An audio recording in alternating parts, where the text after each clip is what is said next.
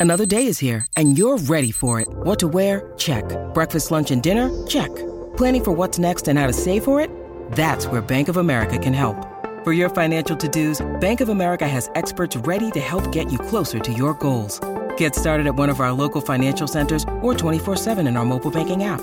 Find a location near you at bankofamerica.com slash talk to us. What would you like the power to do? Mobile banking requires downloading the app and is only available for select devices. Message and data rates may apply. Bank of America and a member FDIC. When you need mealtime inspiration, it's worth shopping Kroger, where you'll find over 30,000 mouthwatering choices that excite your inner foodie. And no matter what tasty choice you make, you'll enjoy our everyday low prices, plus extra ways to save, like digital coupons worth over $600 each week. You can also save up to $1 off per gallon at the pump with fuel points. More savings and more inspiring flavors make shopping Kroger worth it every time. Kroger, fresh for everyone. Fuel restrictions apply.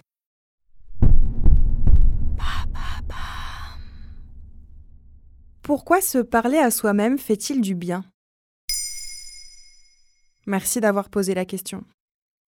Souvent, parler tout seul est associé à la folie ou tout au moins à un comportement asocial et hors norme. Il est d'ailleurs gênant d'être surpris en plein monologue. Pourtant, en 2017, un article publié sur The Conversation et rédigé par la chercheuse Paloma Maribeffa, maîtresse de conférences en neuropsychologie et psychologie cognitive, indiquait que la soliloquie, le fait de se parler à soi-même à voix haute, serait un signe d'intelligence. C'est du blabla, oui. Une chose est sûre, c'est une réalité pour beaucoup d'entre nous.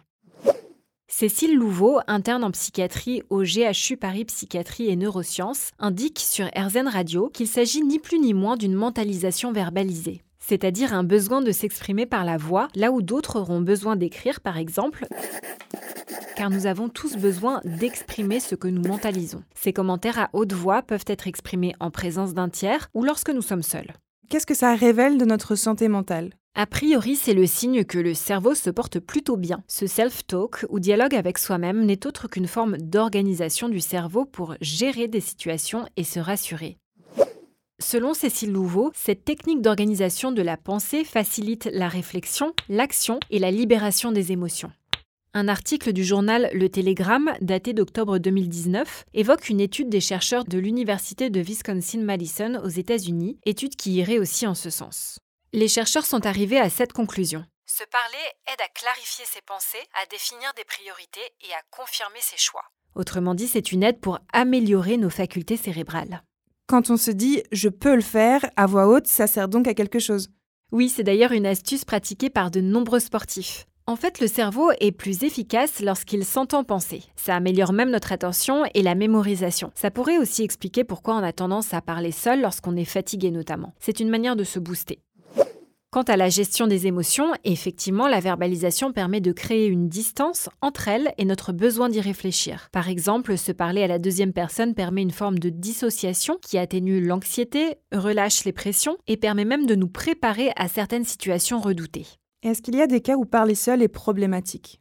C'est un symptôme qui peut être associé à la schizophrénie ou tout au moins à des troubles mentaux. Les signes qui doivent interpeller sont par exemple l'impression de parler à quelqu'un d'autre, l'impression d'entendre une autre voix et se sentir obligé d'y répondre, la sensation de sortir un peu de la réalité. Mais tu l'auras compris, le besoin de s'exprimer à voix haute est tout à fait normal. Maintenant, vous savez, un épisode écrit et réalisé par Émilie Drujon. Ce podcast est disponible sur toutes les plateformes audio et si cet épisode vous a plu, n'hésitez pas à laisser des commentaires ou des étoiles sur vos applis de podcast préférés.